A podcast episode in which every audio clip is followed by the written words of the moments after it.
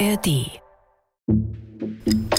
Today, the members of the Science and Security Board moved the hands of the doomsday clock forward, largely, though not exclusively, because of the mounting dangers in the war in Ukraine.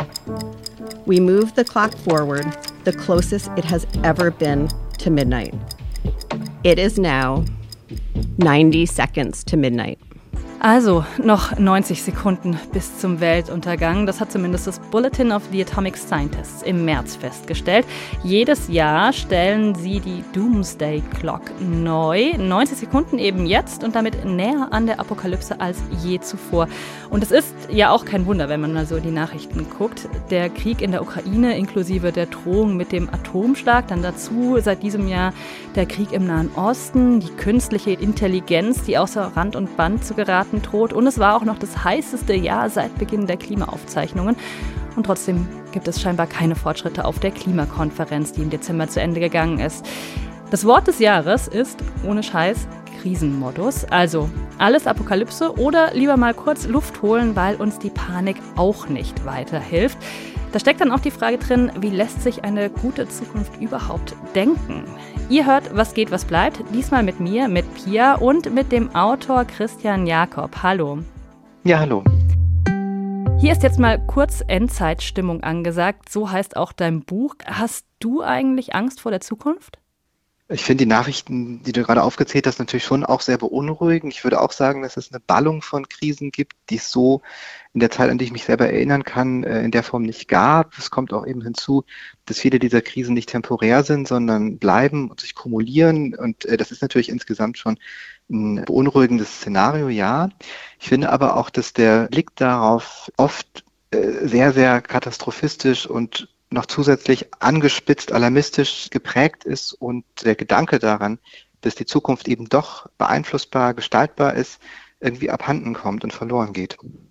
Alarmistisch sagst du und angstgetrieben, das ist ja auch etwas, was man generell beim Thema Klimakatastrophe und das Wort allein, wenn ich das so sage, da steckt ja schon was drin, äh, mitbekommt. Und das ist nicht zufällig so, denn das benutzen ja auch Aktivistinnen und Aktivisten. Wir hören mal in einen ganz bekannt gewordenen Ton rein, kurz von Greta Thunberg. Adults keep saying, we owe it to the young people to give them hope. But I don't want your hope. I don't want you to be hopeful. I want you to panic. I want you to feel the fear I feel every day and then I want you to act. Hat sie da recht? Steckt da was drin? Man muss sich erst fürchten, bevor man anfängt zu handeln. Ist das unsere Apokalypse-Vorstellung? Es ist ambivalent. Es gibt Felder, in denen man zeigen kann, dass eben diese apokalyptischen Vorstellungen, die auch von so einer apokalyptisch vorgestimmten Öffentlichkeit sehr bereitwillig aufgenommen und weitergetragen werden, dass die äh, Positives bewirken konnten. Das ist zum Beispiel beim Bodenschutz der Fall gewesen. Da hat sich irgendwann die Vorstellung verbreitet, die auf eine Falschmeldung zurückgeht, es gäbe nur noch 60 Ernten. Und die Bodenschützer, mit denen ich gesprochen habe, die sagen, das stimmte so nicht, das ist so nicht haltbar, aber es hat uns wirklich geholfen, dabei den Bodenschutz voranzutreiben. Die Frage ist, gilt das für alle Bereiche? Und da würde ich sagen, das ist nicht so. Also beim Klima ist es sehr ambivalent. Es gibt diesen Effekt, den du sozusagen in der Frage anreißt, je mehr Angst die Leute kriegen vor dem, was da kommt, desto höher ist die Wahrscheinlichkeit, dass politischer Druck aufgebaut wird, dass Maßnahmen getroffen werden, die nötig sind, die überfällig sind. Das gibt es. gibt aber auch den Fall, und der ist, glaube ich, bei vielen Leuten jetzt in der jüngeren Vergangenheit eingetreten, dass sie sagen, das ist mir alles zu schlimm, ich will davon nichts mehr hören. Das bringt eh alles nichts mehr, es geht überhaupt nicht voran, lass mich damit in Ruhe, dass sie sich verabschieden sozusagen aus einer politischen Auseinandersetzung mit der Welt, sich zurückziehen. Es gibt den Fall, dass Menschen zynisch werden und sagen, es hat, äh, es hat eh alles äh, gar keinen Sinn und klar, das wird passieren, aber vielleicht ist es auch ganz gut so, haben wir uns selber zuzuschreiben.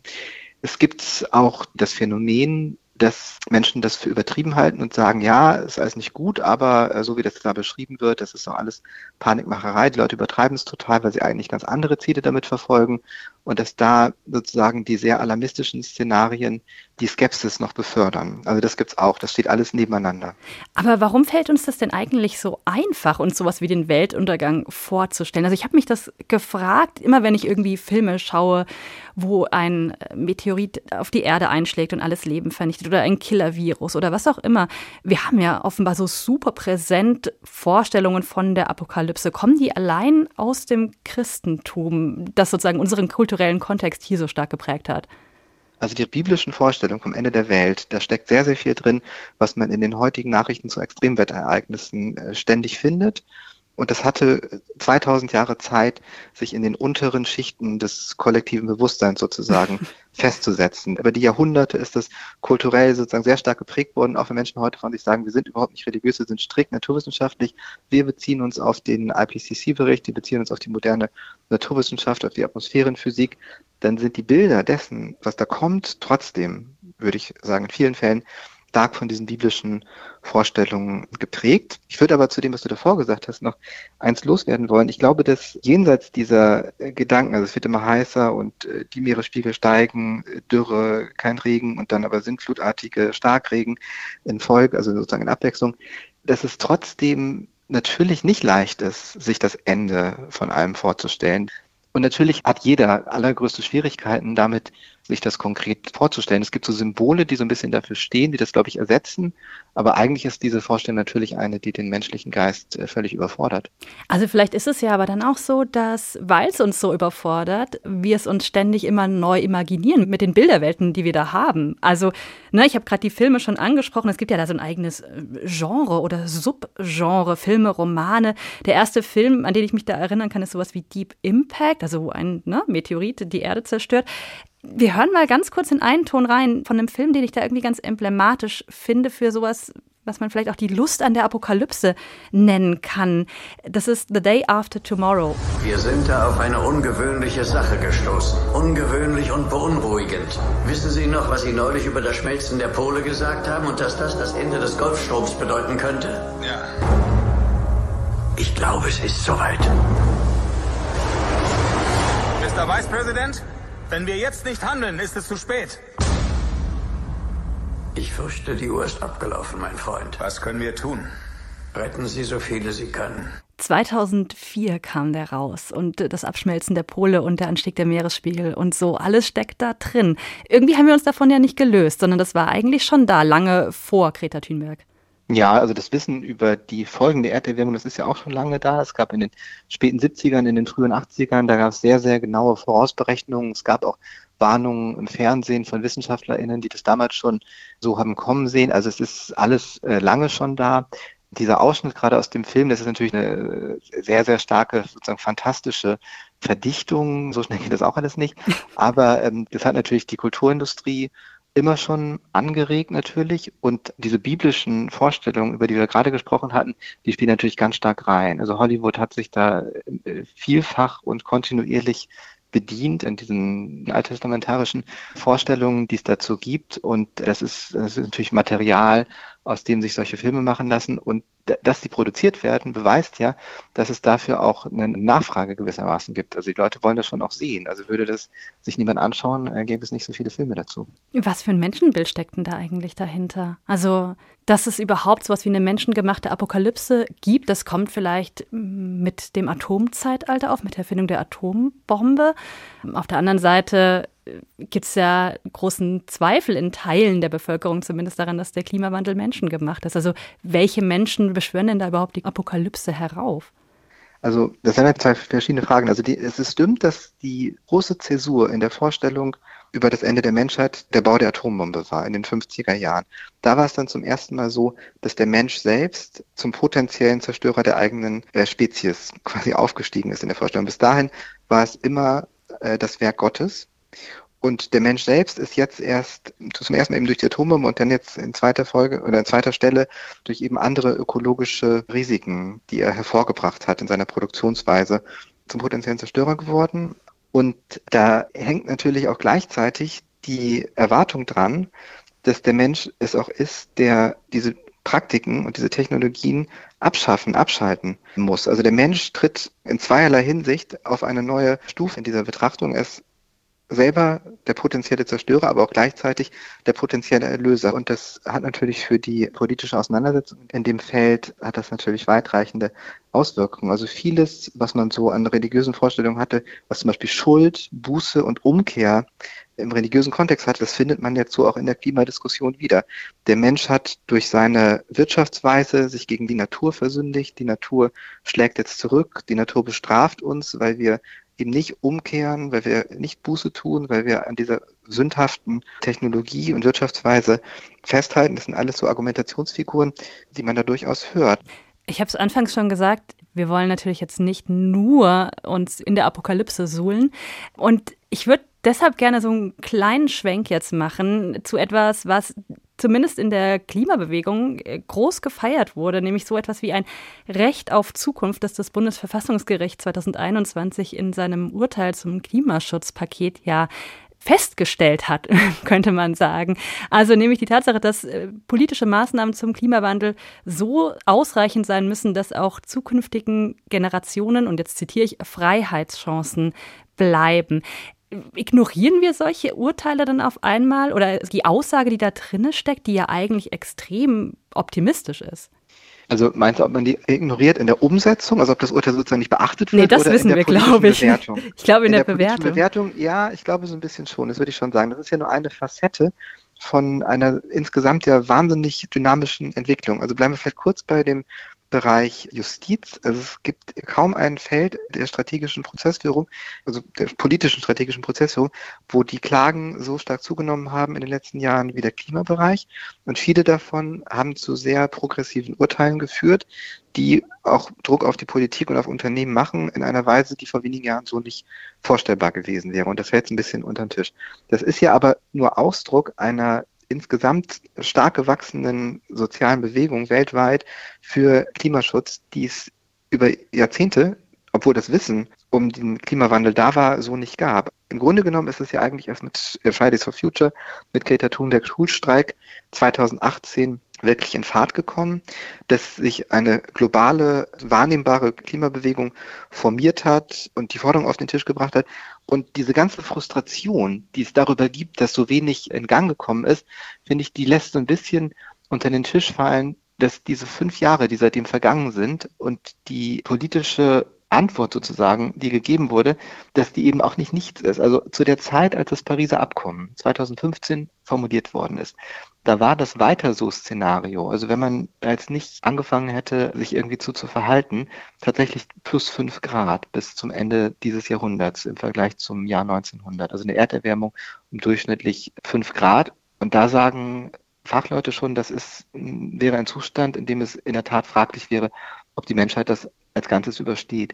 Jetzt sind wir, man kann es nie so genau sagen, aber sozusagen das Gros der Klimawissenschaft scheint sowas wie zwischen zwei bis drei, 2,7 Grad im Moment für wahrscheinlich zu halten. Das ist unwahrscheinlich dramatisch, das ist wahnsinnig schlimm, aber es ist eben doch ein anderer Zustand als der, auf den man vor einigen Jahren noch zusteuerte. Und es kam natürlich nicht von ungefähr. Ja, die Frustration vieler, die hat sich ja jetzt anlässlich der Klimakonferenz in Dubai nochmal richtig entladen, als von Phasing Out Fossil Fuels äh, die Rede war, also davon, dass man die fossilen Energien jetzt langsam ausschleichen solle. Darauf konnte man sich dann in dem Abschlussbericht einigen. Ich würde gerne einmal ganz kurz eine Klimaaktivistin aus Samoa hören, die sich jetzt auf der COP28 dazu geäußert hat.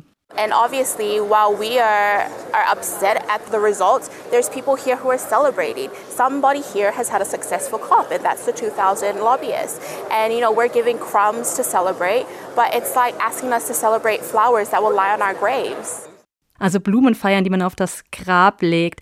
Das klang ja schon mal anders bei der Klimabewegung. Also diese Wirksamkeit der Klimabewegung, von der du gerade gesprochen hast, die war ja schon mal da, ne? 2019, 2020. Warum hat sich das nicht gehalten. Diese Erfahrung von Selbstwirksamkeit, die es ja für eine Zukunftsvorstellung vielleicht auch braucht.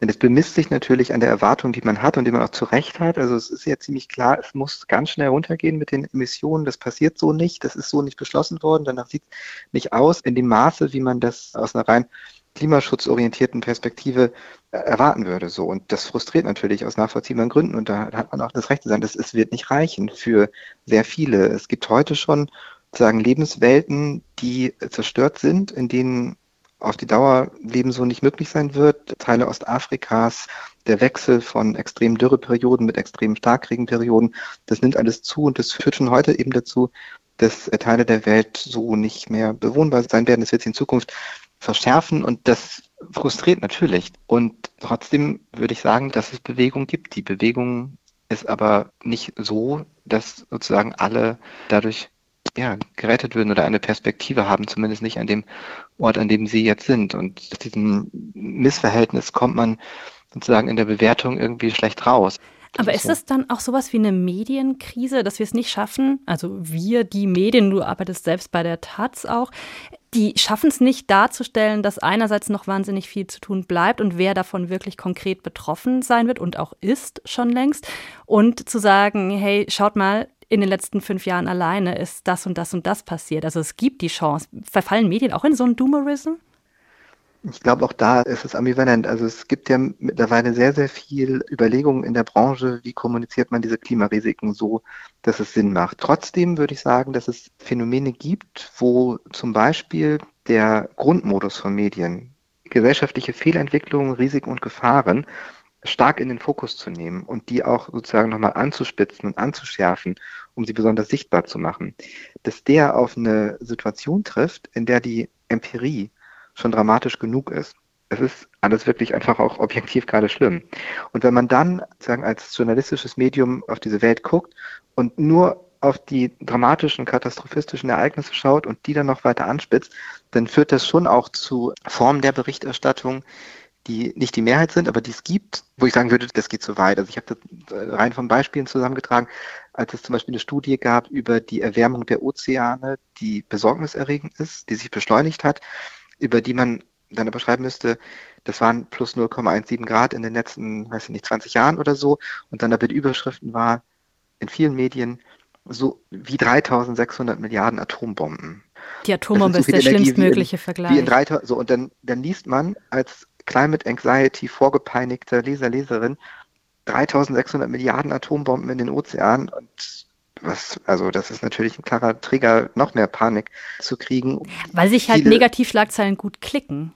Die klicken sich gut, es wird aber auch so argumentiert, so muss man es den Leuten vor den Latz knallen, damit sie es kapieren. Wenn man ihnen es nicht so präsentiert, dann verstehen sie nicht, wie dramatisch das ist.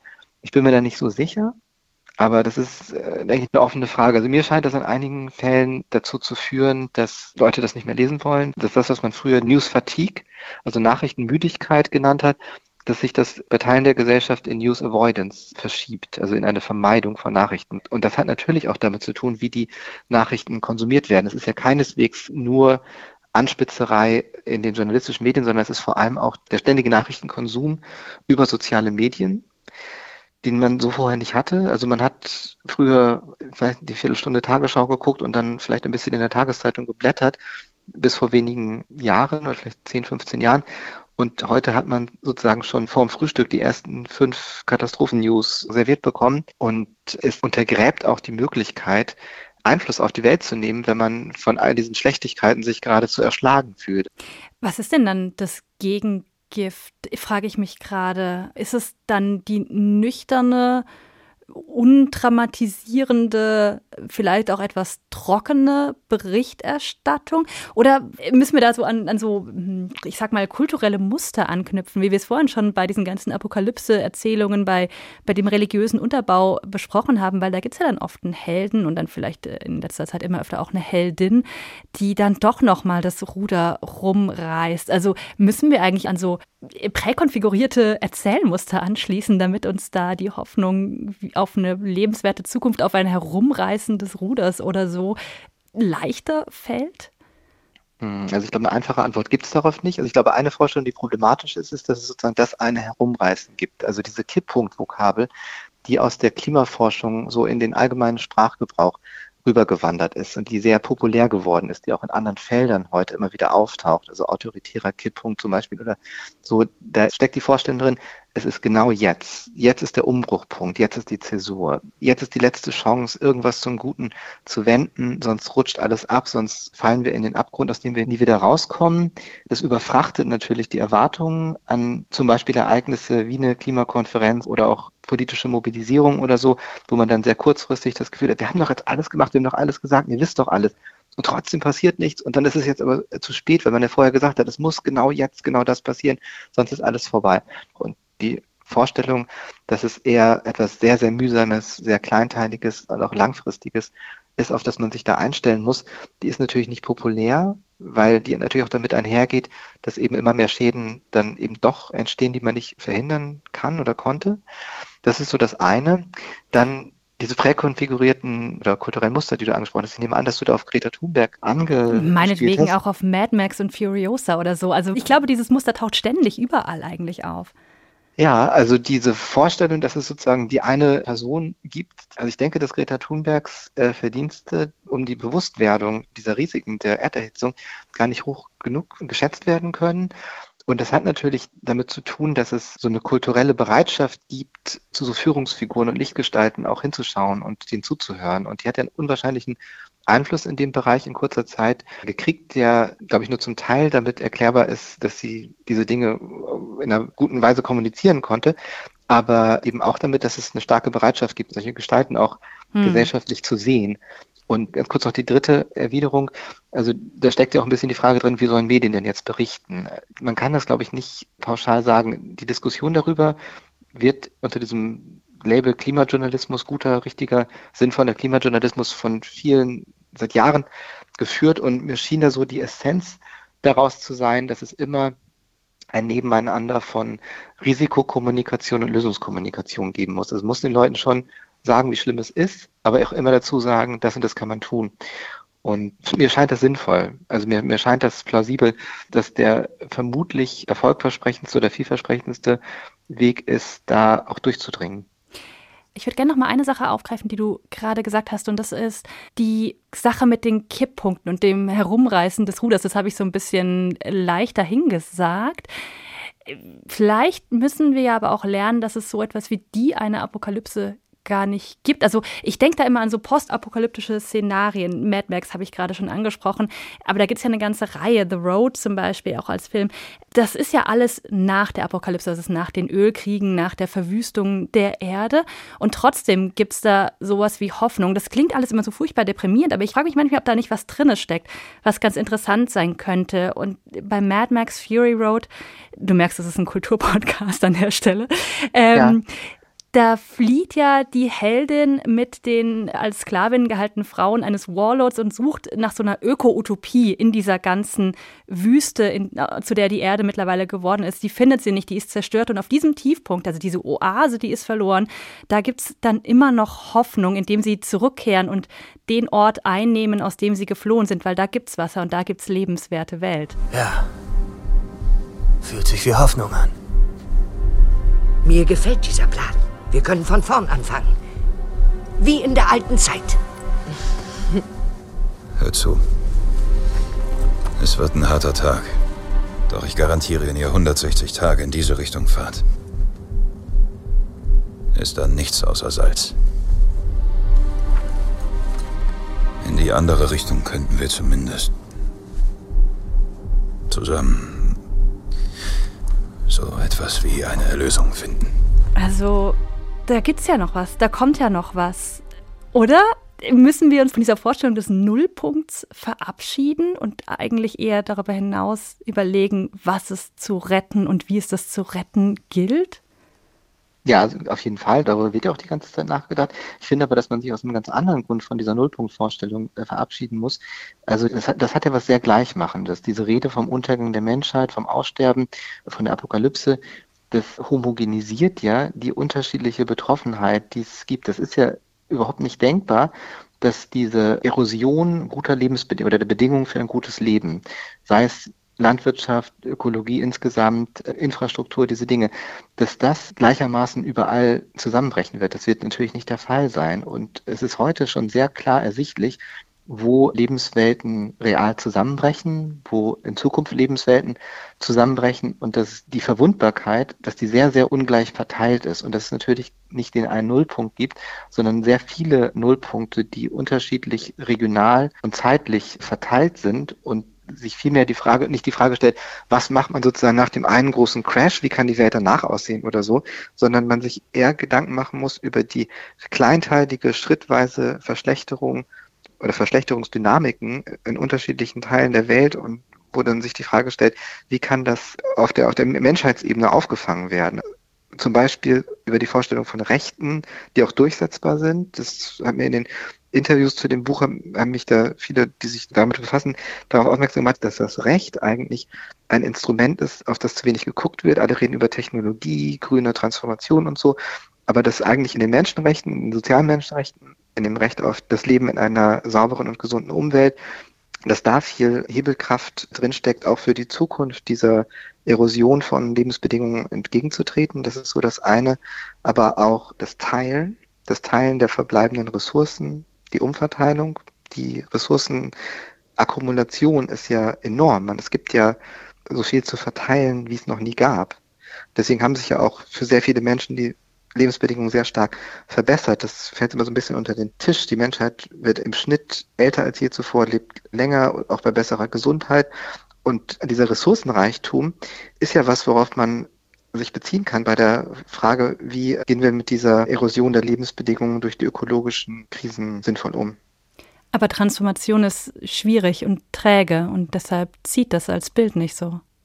Ja, also in solchen Filmen, dass das alles wahnsinnig verdichtet ist und verkürzt, liegt ja in der Natur der Sache. Aber das heißt ja nicht, dass man beim Nachdenken darüber sich nicht vielleicht dann doch auf die Szenarien, die, die real anstehen, besser konzentriert. Du zitierst in Endzeit den Satz, der nicht so richtig einen Urheber zu haben scheint.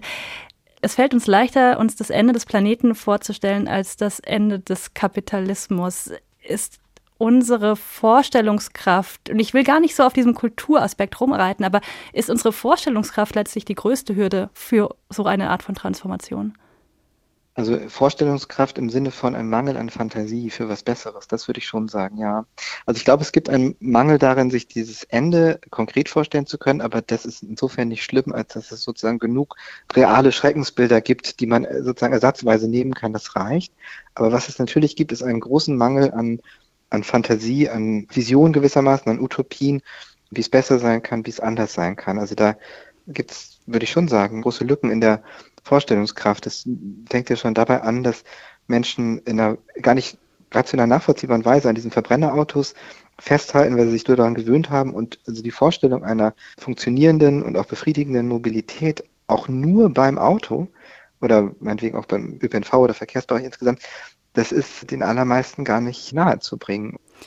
Christian Jakob, danke fürs gemeinsame Nachdenken oder fürs gemeinsame Luftholen und Nachdenken, was eigentlich außer der Apokalypse noch auf uns warten könnte. Danke dir. Vielen Dank. Das war Was geht, was bleibt, der Kulturpodcast von SWR2. Dieses Mal mit mir, mit Pia Masurczak. Vielen Dank fürs Zuhören. Teilt uns gerne eure positiven Zukunftsvorstellungen mit oder zur Not auch eure Apokalypse-Visionen. Schreibt uns an kulturpodcast.swr2.de und liked und abonniert uns überall dort, wo ihr uns findet. Natürlich auch auf der ARD Audiothek. Bis zum nächsten Mal. Und jetzt, kurz bevor ihr abschaltet, noch ein Podcast-Tipp von uns. This Band is Tokotronic heißt er. Das ist eine Geschichte der Band Tokotronic, ihrer Freundschaft, die in Hamburg beginnt und dann zur Achterbahn wird. Es geht um Erfolg, es geht natürlich aber auch ums Scheitern, um Angst, um Exzess und um Liebe. Und es geht darum, durch diese Geschichte der 90er und der Nullerjahre zu reisen. Die Host Stephanie Groth hat Tokotronic interviewt, aber natürlich auch WegbegleiterInnen wie Fettes Brot, Thes Uhlmann, Bernadette Langst und Arnim von den Beatsticks. This Band is Tokotronic könnt ihr jetzt alle neun Folgen in der ARD Audiothek und überall dort, wo es Podcasts gibt, hören.